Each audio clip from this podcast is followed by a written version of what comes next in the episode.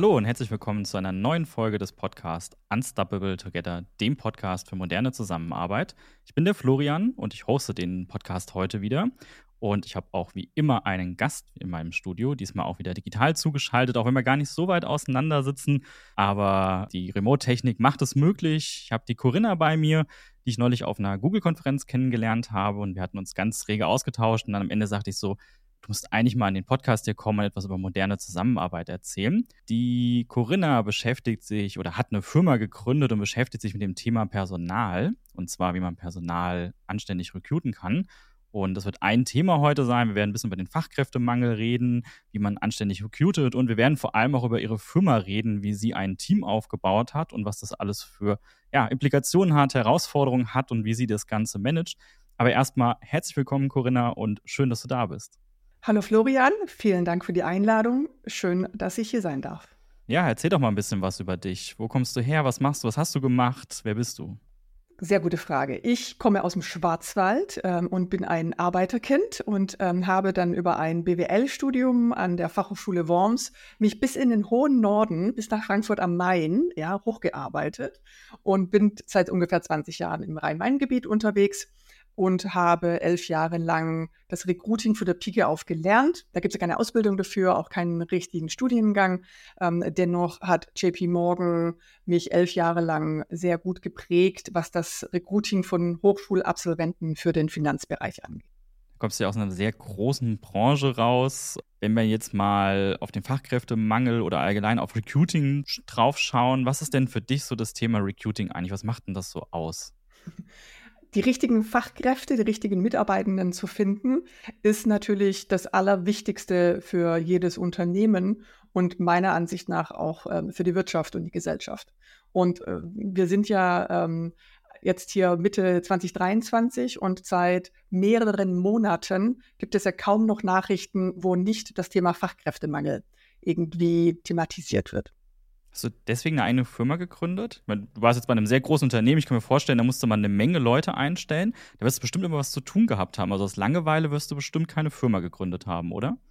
Das stimmt. Äh, tatsächlich wollte ich ursprünglich auch überhaupt keine eigene Firma gründen, sondern ich bin ja ein kleines Sicherheitstierchen ursprünglich. Ähm, gleichzeitig habe ich eben Sachen gesehen in den Recruiting-Prozessen, wo ich immer der Meinung war, das kann man ändern oder das sollte man ändern ähm, zielgruppengerechter vorgehen, es den Recruitern etwas äh, leichter machen, in den Austausch mit den Menschen zu kommen. Und weil ich die Lösung nirgends gesehen habe, ja, bin ich, äh, glaube ich, eine von den typischen Startup-Gründerinnen, die dann sagt, die gewünschte Lösung ist nicht da, dann muss man es halt selber machen. Du hattest zu mir gesagt, ich wollte eigentlich gar nicht gründen, aber es, es war, dieser Drang war einfach so da, dieses Problem zu lösen. Äh, vielleicht sprechen wir mal ganz konkret über dieses Problem. Du hast gerade so ein bisschen angeteasert. Was ist denn wirklich das Problem? Also was macht ihr denn anders wie jetzt JP Morgan oder andere Unternehmen? Da hole ich insofern mal ganz kurz aus, ähm, weil ich bin seltenst bei der pyramidalen Kommunikation, ähm, sondern äh, erzähle dann die Geschichte ein bisschen drumherum.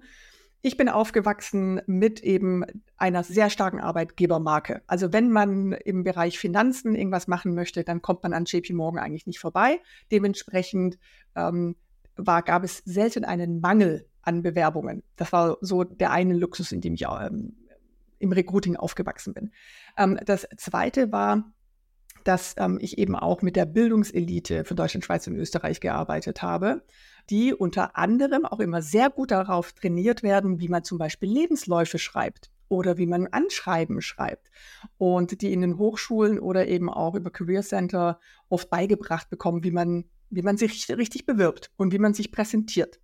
Und das Dritte war, dass wir eben auch eine sehr starke, sehr gute Personalabteilung hatten weltweit. Also es war, gab extrem viel Expertise in den Unternehmen, was Recruiting oder HR an sich angeht. Und ich habe dann irgendwann mal bin ich aus dieser White-Collar-Blase, also White-Collar sind ja die Personen, die sozusagen mit dem weißen Hemdkragen eher im Büro sitzen, am Computer sitzen, bin ich aus dieser Recruiting-Blase aufgewacht, weil ich realisiert habe, dass über 70 Prozent aller ArbeitnehmerInnen nicht am Schreibtisch sitzen in Deutschland, sondern die stehen an der Maschine, haben eine Maschine in der Hand oder arbeiten am Menschen. Also viel Produktion, viel Logistik, viel Bau, ähm, viel Technik, viel Handwerk und auch viel Pflege, viel Gesundheit, ähm, viel Menschenarbeit einfach. Und für die gab es meiner Ansicht nach keine richtig zielgruppengerechte Form des Bewerbens. Deswegen habe ich Inga gegründet, weil unter anderem ich äh, mich sehr stark auf LinkedIn und Xing früher ähm, konzentriert habe, wir dort über Active Sourcing auch ähm, teilweise gute Kandidaten, Kandidatinnen ähm, finden und gefunden haben. Und ich aber auch da realisiert habe, dass das, was wir heute als Fachkräftemangel bezeichnen, diese Talente sind nicht auf LinkedIn. Die haben da kein Profil. Die bewegen sich aber den ganzen Tag eher auf Facebook und Instagram oder anderen sozialen Medien und konsumieren eher Informationen und dementsprechend muss man auch erstmal dorthin gehen, wo die sich aufhalten. Und der zweite Punkt ist eben das Thema Lebenslauf. Hashtag NoCV ist ja auch eins meiner Hashtags ähm, für, für vor allen Dingen auch LinkedIn, um einfach ein Bewusstsein dafür zu schärfen, dass eigentlich eine relativ kleine Anzahl an Leuten tatsächlich gute Lebensläufe schreiben können. Wenn man auch so Lebensläufe anguckt, also ich sehe auch ganz viele in meinem Leben und mir ist jetzt wenig davon bisher in Erinnerung geblieben. Ehrlicherweise helfen mir die Lebensläufe, wenn ich eine Bewerberin anschaue, gar nicht weiter, weil da stehen diese Standardsachen drin, auf welcher Schule die Person war.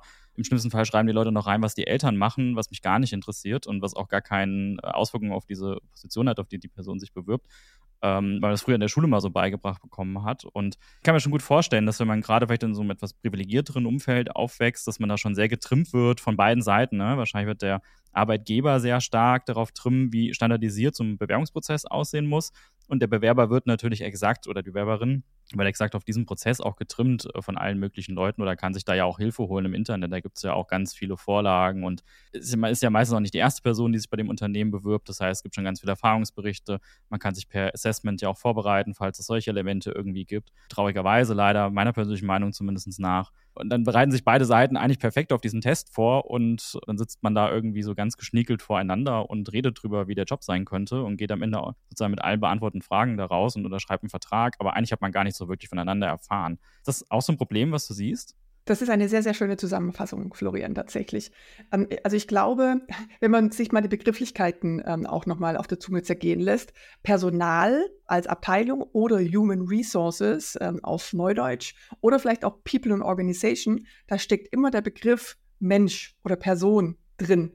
Und dementsprechend finde ich es sehr interessant, dass ähm, häufig das Menschliche, die Kommunikation, der Austausch so kurz kommt eigentlich in diesen Bewerbungsverfahren und dass es eine bestimmte Vorstellung gibt, wie diese Person zu sein hat und welche Aufgaben zu erfüllen sind und wie der Job aussieht auf der Unternehmerseite und auf der anderen Seite, dass die Talente dann eben auch eine gewisse Vorstellung haben und sich auch teilweise verstellen oder Angst haben, nicht sich sehr, selber sein zu können im Bewerbungsverfahren man tut sich ja dann auch genau auf diesen Prozess eingestellt zu werden, ja auch äh, vorbereiten. Und ja, man spielt das Spiel dann am Ende des Tages ja mit, äh, die Schwierigen, die da sind wenn wir mal diesen Bewerbungsprozess von so Großunternehmen noch mal reingehen, was glaubst du, was sind so die größten Probleme, die da existieren? Sind es solche standardisierten Prozesse? Sind es sowas wie Assessments, die einfach falsche oder vielleicht schlechte Ergebnisse oder vielleicht auch gute Ergebnisse liefern? Ist es eher, dass vielleicht die falschen Leute auch suchen, also dass vielleicht das Personalteam Mitarbeiterinnen sucht und das Team aber gar nicht involviert wird? Also was sind so die Probleme, die dahinter existieren? Das ist eine, ein, ein sehr weitläufiges Thema. Ich versuche es mal ein bisschen aufzuschlüsseln ähm, zu verschiedenen Punkten. Das erste ist, dass häufig das Unternehmen selber die Stelle nicht gut für sich definiert. Also dass selber das Team zusammen vielleicht auch mit HR oder Geschäftsführung sich selten die Zeit nimmt, tatsächlich darüber nachzudenken, was brauche ich für eine Person, was muss die Person können, was sind tatsächlich die Aufgaben. Sondern häufig wird eine Stellenanzeige aus der Schublade genommen von vor fünf Jahren, weil da hat man damals Max Mustermann eingestellt. Max Mustermann hat uns verlassen und jetzt muss eine neue Person her. Und dann denkt man, es muss genau wieder ein Max Mustermann sein aber eventuell in der Zwischenzeit sich das Team verändert hat, das Produkt sich verändert hat, die Herausforderungen andere sind und wir jetzt vielleicht eine Maxine Musterfrau brauchen, die extrem viele Erfahrungen oder ganz wenig Erfahrung nur, nur mitbringt, da muss man sich neu drauf einstellen. Also das ist für mich schon mal Punkt eins, dass man sich als Unternehmen bewusster werden sollte, was tatsächlich die Stelle ausmacht. Und die Stellenanzeige selber, die man dann nach draußen gibt, ist für mich nur die Spitze des Eisberges. Also das, was man tatsächlich sieht, nachdem man ganz, ganz viel Arbeit reingesteckt hat, um sich tatsächlich auch bewusst zu machen, was man tatsächlich auch sucht und braucht. Wie sieht so ein idealer Bewerbungsprozess am Ende des Tages dann aus für dich? Jetzt mal den Schwenk von Inga auch wegnehmen, sondern erstmal so rein auf ein Blatt Papier. Ähm, es gibt dann eine gute Stellenanzeige, vielleicht auch etwas, wo man drauf schreibt, was der Output dieser Rolle sein soll und vielleicht nicht nur die Aufgabe im Alltag. Was ist dann so der nächste Schritt? Wie müsste so ein Prozess aussehen? Der nächste Prozess aus der Unternehmerseite ist ja, man muss seine Stellenanzeige jemandem bekannt geben. Ja, man muss die raustragen. Und die eigene Karriere-Webseite ist natürlich etwas, was man sehr gerne nutzt. Gleichzeitig ist halt die Frage, wie bekannt ist man denn als Unternehmen? Und wird, wird tatsächlich irgendjemand proaktiv auf die Unternehmenswebseite gehen, um dort nach Jobs zu suchen? Das zweite ist, dass man sich zum Beispiel Jobportale aussucht, wie Stepstone Monster, Indeed, äh, meine Stadt.de, sonstige Themen, um Reichweite zu erreichen. Das Thema bei solchen Jobportalen ist allerdings, dass wir dann immer davon ausgehen, dass wir aktiv suchende Talente haben. Also Leute, die tatsächlich aktiv sich um einen neuen Job bemühen möchten, weil wir den Plattformgedanken haben. Ähm, drittes Thema könnte sein Active Sourcing, dass man tatsächlich ähm, eben versucht, über Netzwerke dann die richtigen Kandidaten auch auf diese Stelle aufmerksam zu machen. Und was meiner Ansicht nach häufig zu wenig genutzt wird, ist auch ein Empfehlungsprogramm, Mitarbeiter werben Mitarbeitende zum Beispiel. Also das heißt, dieser ganze Attraction-Part, die Leute ähm, erstmal darauf aufmerksam machen, dass man ein, ein Jobangebot hat, das ist einmal das Essentielle, weil man möchte ja Bewerbungen bekommen. Der nächste Teil ist dann tatsächlich, wie bekomme ich die Bewerbung? Brauche ich einen Lebenslauf? Fordere ich ein Anschreiben? Ähm, soll das per E-Mail geliefert werden? Geht das über eine Online-Plattform? Macht man das eben jetzt auch modern, vielleicht über einen Chatbot? Wie bekommt man, wie aufwendig ist das Bewerbungsverfahren für die Talente-Seite? Und das war in der Vergangenheit immer sehr, sehr, sehr aufwendig. Ja, da musste das Talent sehr viel von sich äh, preisgeben, ähm, sehr viel Zeit investieren, ähm, um sich vorzustellen oder vorstellen zu dürfen auf der Unternehmerseite. Und dann können wir, da kannst du dann vielleicht auch gleich nochmal fragen, weil ich weiß, dass ihr ähm, eben auch bestimmte Auswahlkriterien habt, kommt natürlich dann äh, die Selektion auf der Basis der Bewerbung plus die Gespräche. Wer sollte sich mit so einer Bewerbung am Ende des Tages auseinandersetzen? Also die Ansätze sind ja sehr unterschiedlich. Ich habe die Erfahrung gemacht, eben, dass häufig spezielle Recruiter sehr, sehr viele Lebensläufe oder Bewerbungen sich angucken und eine Vorselektion machen, weil die sich vermeintlich am besten mit der Stellenposition auskennen. Auf der anderen Seite ist ja aber auch HR-Recruiting eine Unterstützung für das Business, weil das Business selber braucht ja die neuen Mitarbeitenden und das Business selber hat am meisten Ahnung davon, wer fachlich passt und wer auch vom Teamgefüge her und vom Personal Fit am besten reinkommen sollte. Dementsprechend äh, sehe ich den Trend sehr positiv, dass mehr und mehr von der Auswahlverantwortung mit ins Team geht und man dann eben HR als Center of Excellence an der Seite hat, dass aber der, der Großteil der, der Arbeit äh, gleichzeitig aber auch die Entscheidungsgewalt beim Team liegt. Das heißt, das Team hired auch am Ende des Tages. Ja, genau. Also kommt darauf an, wie, wie definierst du hired? Also derjenige, der entscheidet, wer eingestellt wird. Ja.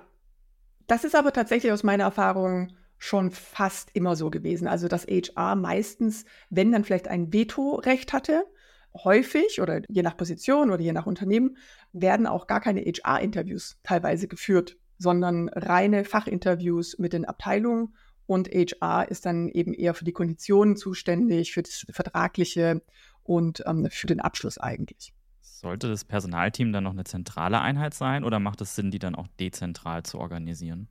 Gute Frage. Das deutsche Arbeitsrecht ist nicht das Einfachste.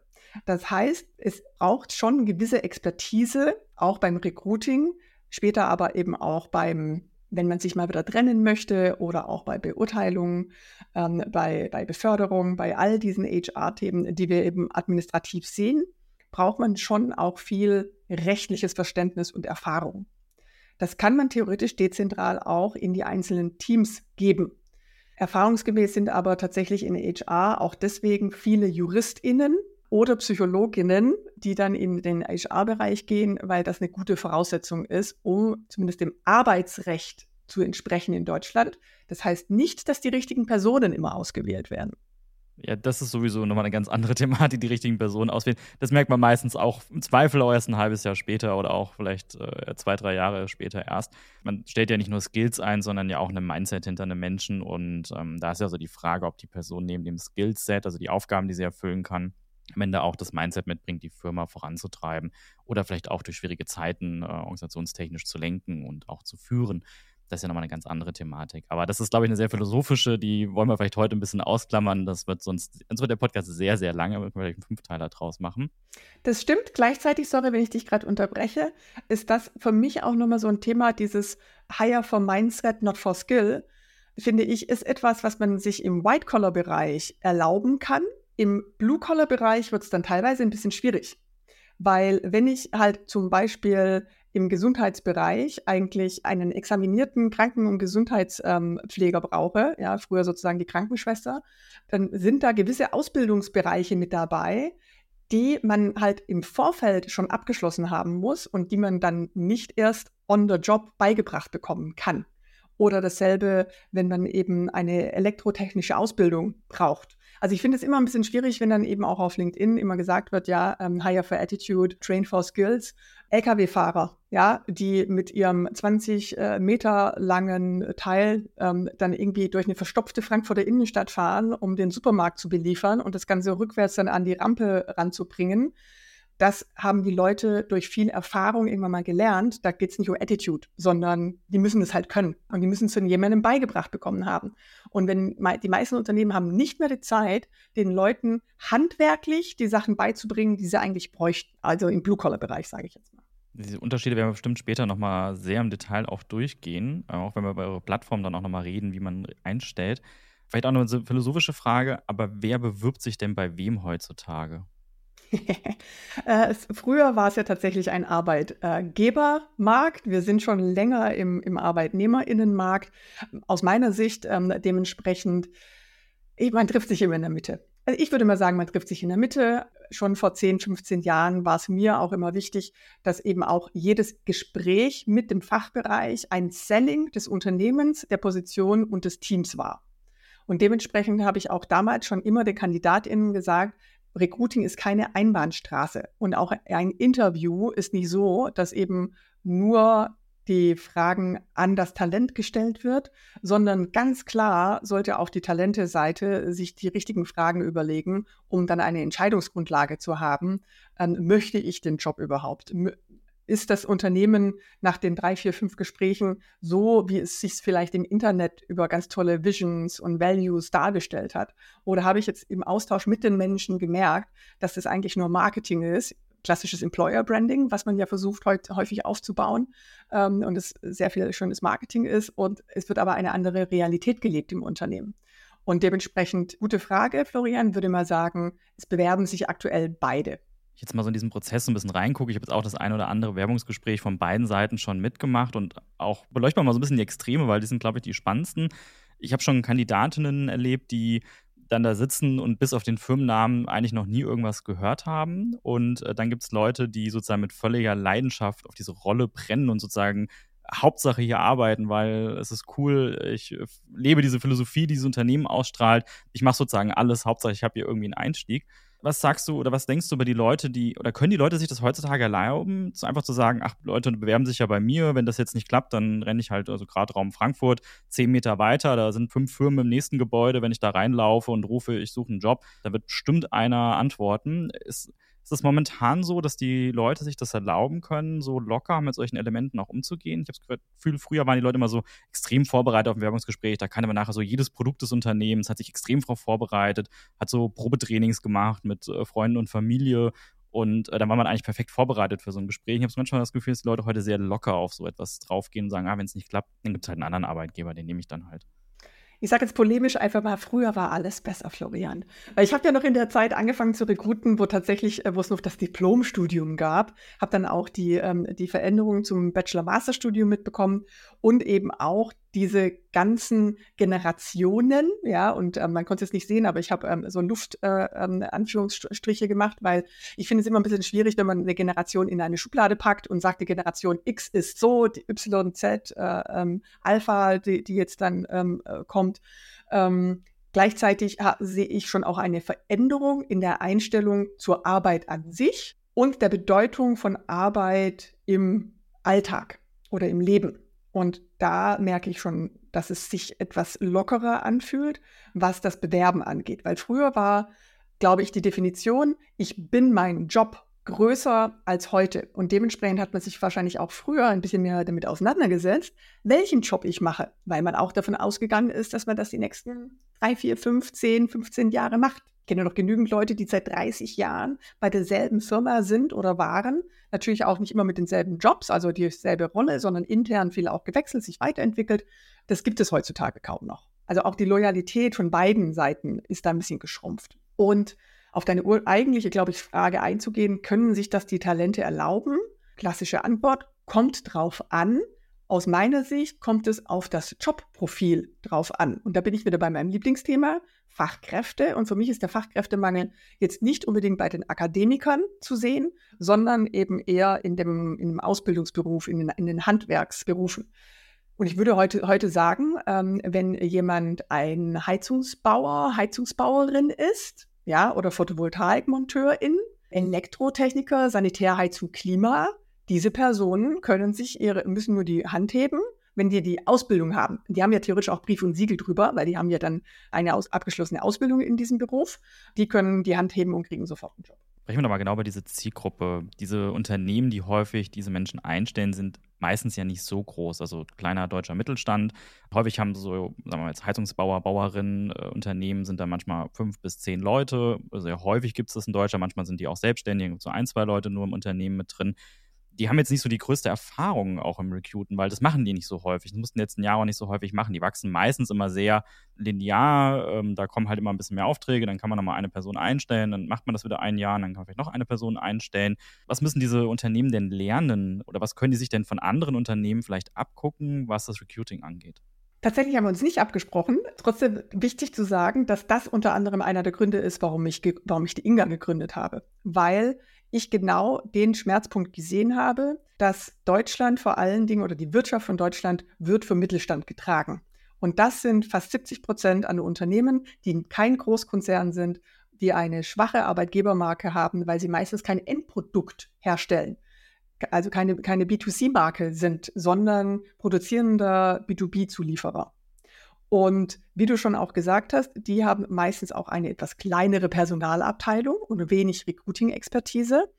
Und die wird aktuell oder sollte aktuell aus meiner Sicht von außen eingekauft werden, weil es gibt für mich so, ein, so, so, eine Art Threshold. Wenn du im Jahr mehr als 10, 15 Personen regelmäßig einstellst, würde es Sinn ergeben, intern wahrscheinlich dann selber eine Recruiting-Person haben, zu haben oder die Expertise aufzubauen. Wenn du drunter liegst und eher sporadisch einstellst, kannst du dir eben dann auch die Expertise von außen holen. Also das ist sozusagen schon mal so ein bisschen Make or Buy, die, die Entscheidung. Aber ganz klar Expertise von Fachleuten außen reinholen. Und damit meine ich persönlich nicht den Trend, den es vor vielen Jahren gab, Employer Branding aufzubauen, weil Employer Branding ist langwierig und erzielt nicht den sofortigen Recruiting-Erfolg. Weil meistens stehen aktuell Maschinen still oder können Aufträge nicht übernommen werden, weil das Fachpersonal nicht da ist.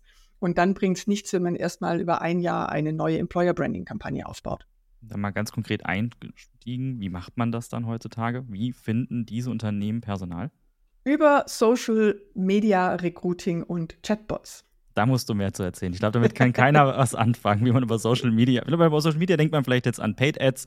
Äh, ich schalte eine Anzeige, da soll jemand draufklicken und dann sieht man da halt wieder das ganz klassische PDF-Format, Rollenprofil und dann wahrscheinlich eine E-Mail-Adresse, Telefonnummer oder manchmal auch eine WhatsApp-Telefonnummer, die dahinter steckt, wo man was hinschreiben soll. Wie geht das anders? Ich glaube, dein Ansatz wäre nicht lange erfolgreich. Also kann man grundsätzlich nicht. so tun, genau. Und das wäre vermutlich auch das, was ähm, dann in Eigenregie me meistens gemacht wird. Weil was Inga tatsächlich macht, ist, wir erstellen erstmal Social-Media-Kampagnen explizit auf Facebook und Instagram, immer unter unserer Marke Dein Traumberuf, weil es meiner Ansicht nach wichtig ist, dass wenn das Recruiting schnell gehen soll, dass man sich dann eben auch der, der Employer Brand Bias ähm, entledigt. Also das heißt, dass man eben ähm, die Möglichkeit hat, neutral ohne habe ich noch nie gehört oder habe ich schon mal gehört, mag ich nicht, überhaupt mal sich vorzustellen. Und ja, tatsächlich sind das insofern dann Paid Ads, ähm, weil ähm, Kampagnen über Meta sehr gut steuerbar sind. Also das ist klassisches Performance Marketing, ähm, was sehr gut funktioniert und was man sehr gut ähm, steuern und auch mit KPI, also mit Zahlen belegen kann und dementsprechend optimieren kann. Danach gibt es meistens eine Art Clickfunnel, weil wir wissen, dass eben auch Social Media breit streut. Da kann ich auch sonst gleich noch mal ein bisschen drauf eingehen, was der Unterschied zwischen E-Commerce-Marketing ist und äh, Job-Marketing auf Meta. Gibt es nämlich ganz große Unterschiede. Deswegen müssen wir danach selektieren. Und was möglich ist, dass dann eben nach dem Call to Action dann eine klassische Landingpage kommt. So wie du es gesagt hast, sozusagen ähm, wird man weitergeleitet auf eine statische Seite, wo die Informationen runterlesbar sind. Ja, wo man dann so runterscrollt und es sieht dann man manchmal aus wie eine normale Stellenanzeige.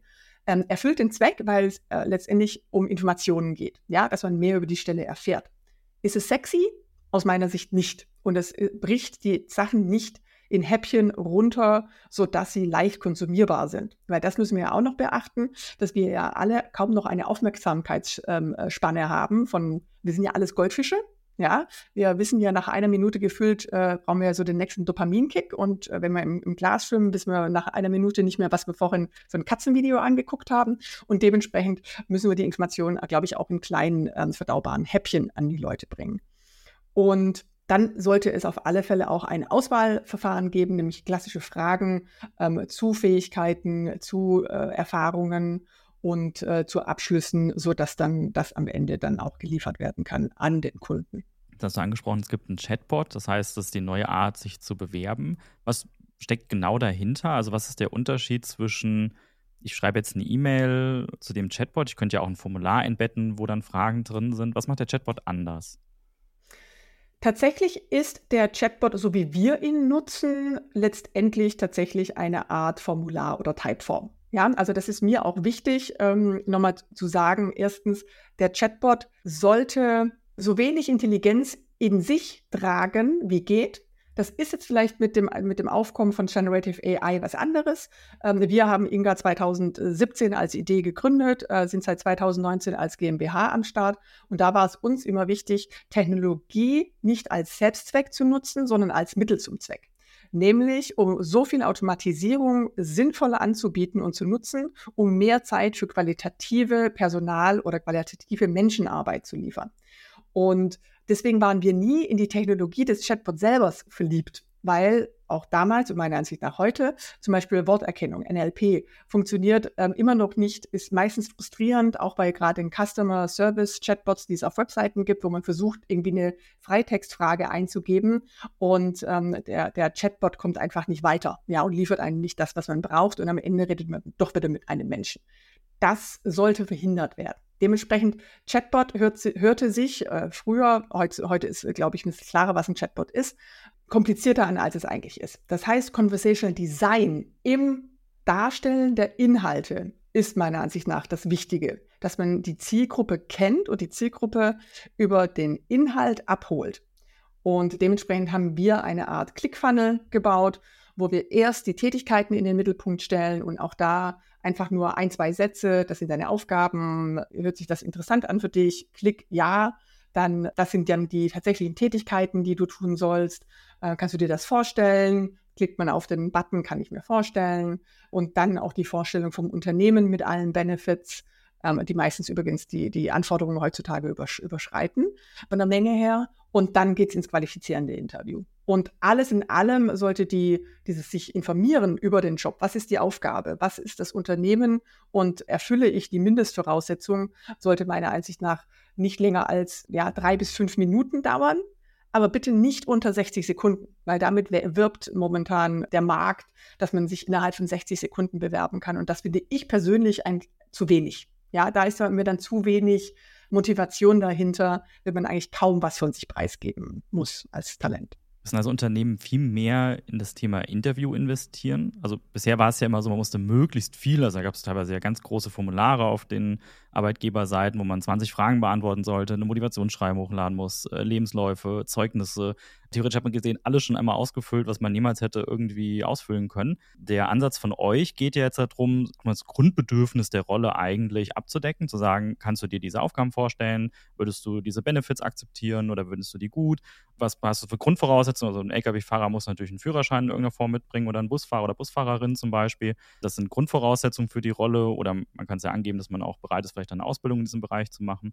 Aber darüber hinaus erfährt man ja sonst gar nichts von der Person. Müssen Unternehmen da jetzt mehr Zeit rein oder ist das viel sinnvoller, dass Unternehmen dann danach dann mehr Zeit rein investieren?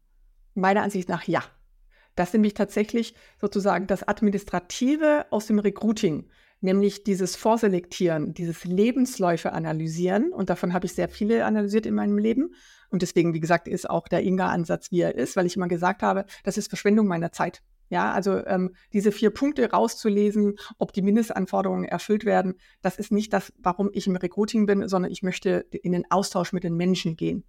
Und diesen Kontaktpunkt so schnell wie möglich herzustellen, das ist unser Ziel damit die Talente sich mit dem Unternehmen und das Unternehmen kann dann wiederum aus äh, Personalrecruiting dargestellt werden oder tatsächlich jemand aus der Fachabteilung, was sich häufig sogar besser darstellt oder vielleicht auch sogar Geschäftsführung, dass einfach sehr schnell innerhalb von, ich sage jetzt mal, 48 Stunden auf eine Kurzbewerbung reagiert wird.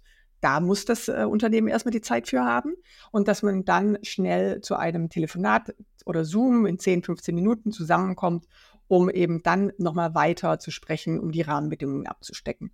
Und dass dann danach natürlich dann nochmal das normale Recruiting-Verfahren stattfindet, also dass es dann nochmal ein richtiges Interview gibt, vielleicht auch ein Probetag, vielleicht ein Assessment, ähm, je nachdem, ähm, welches Level vom Job wir dann natürlich uns anschauen. Das ist für mich selbstverständlich. Also man bekommt nicht nur einen Job, weil man sich auf Facebook in drei Minuten auf der Couch nach dem Abendessen irgendwie beim Netflixen äh, schnell bewirbt. Ja, also natürlich ähm, gibt es da auch noch gewisse Hürden. Gleichzeitig war es früher meistens so, dass man eben als Talent erstmal mit viel Aufwand seine Unterlagen in eine Blackbox geschickt hat. Und wenn man Glück hatte, dann hat man irgendwie direkt eine standardisierte Autonachricht bekommen, vielen Dank, deine Bewerbung ist eingegangen.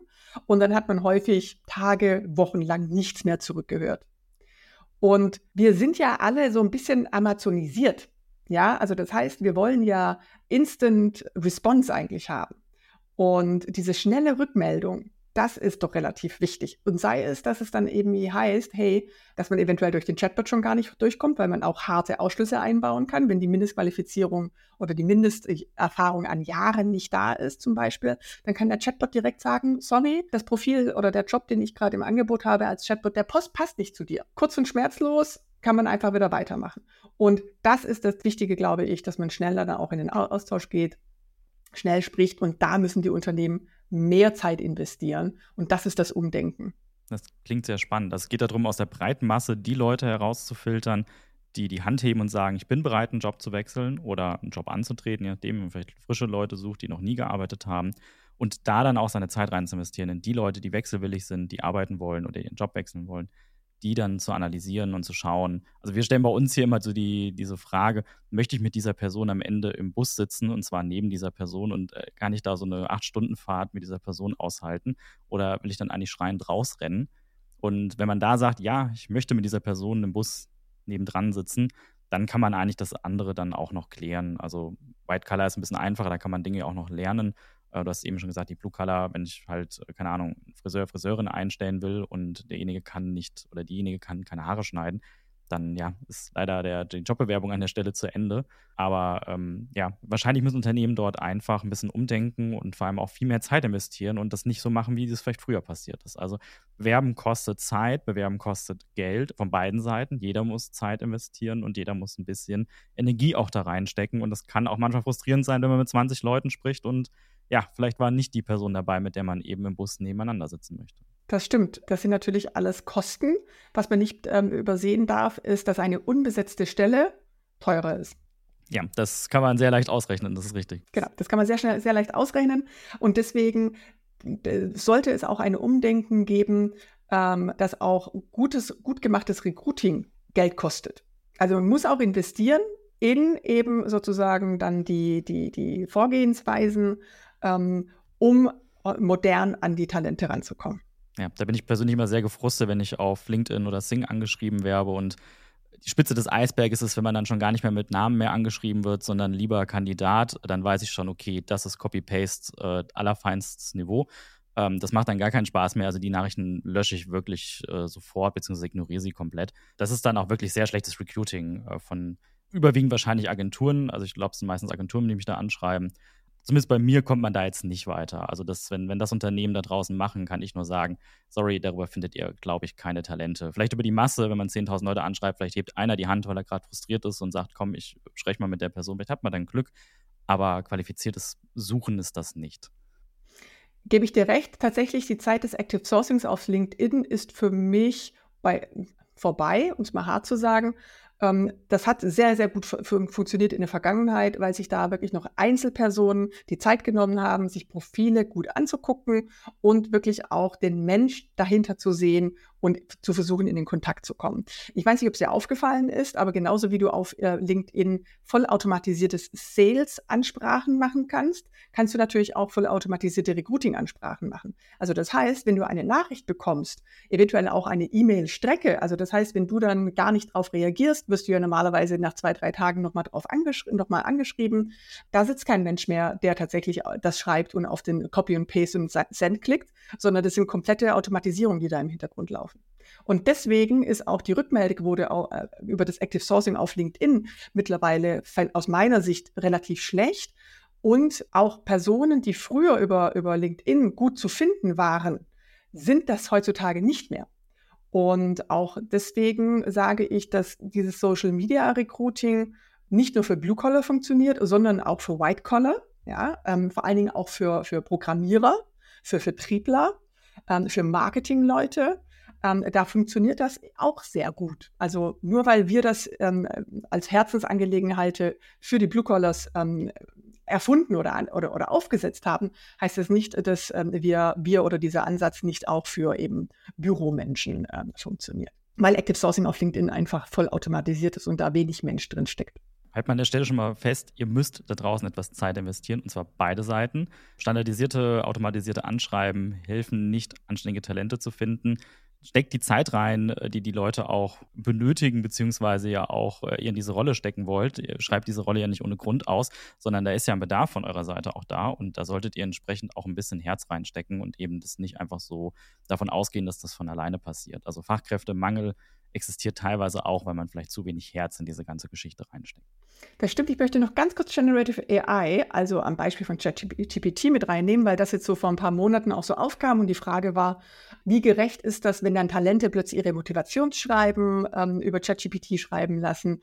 Ähm, und da habe ich eben auch irgendwie ein witziges Comic gesehen, wo es irgendwie darum ging, dass ja übrigens auch die Recruiter dann ähm, natürlich Motivationsschreiben gar nicht mehr lesen, sondern von ChatGPT auch wieder gegenanalysieren lassen, ob das denn ein Kandidat ist, mit dem man dann weitermachen möchte.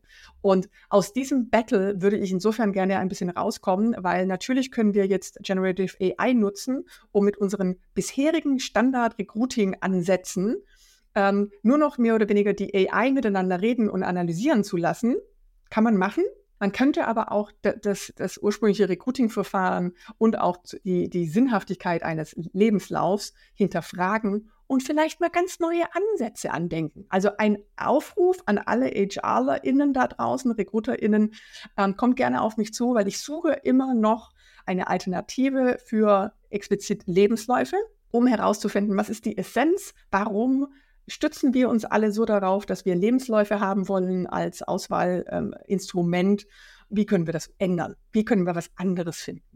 Glaube, ich habe eine Theorie, warum, aber vielleicht ist es auch ein bisschen zu philosophisch. Aber ich glaube, da geht es viel um Nachweisbarkeit und ähm, da stehen halt ein paar Fakten drin, die ich halt auch belegen kann. Und dann kann ich am Ende halt auch sagen, guck mal, da stand doch, die Person hat die Grundvoraussetzungen gehabt. Das war der erste Teil des Interviews mit Corinna. Wenn ihr jetzt Lust auf mehr bekommen habt, müsst ihr nicht mehr lange warten. Schon nächste Woche Dienstag wird Teil 2 des Interviews erscheinen. In diesem habe ich mit Corinna über ihre persönlichen Erfahrungen zum Teambuilding bei Inga gesprochen. Nach der Theorie will ich nun ganz konkret von dir wissen, wie sie eine Remote First Company mit 20 Mitarbeiterinnen aufgebaut hat. Freut euch schon mal auf ganz persönliche Gespräche mit ihr. Wenn ihr Corinna oder mich einmal persönlich treffen wollt, dann könnt ihr dies am 21. März 2024 auf der Unlock-Konferenz in Marburg tun. Wir sind beide als Speakerinnen vor Ort und werden beide eine Masterclass anbieten. Alle Informationen dazu findet ihr in den Shownotes. Durch den Podcast bekommt ihr auch euer Vor-Ort-Ticket etwas günstiger. Also es gibt keinen Grund, nicht dabei zu sein. Falls euch die Folge mit Corinna gefallen hat, freuen wir uns sehr über eine Bewertung auf Spotify und Apple Podcast oder ihr schreibt uns eure Erfahrungen oder Fragen direkt an modernwork.seibert.group. Vielen Dank und bis nächste Woche zu Teil 2. Tschüss!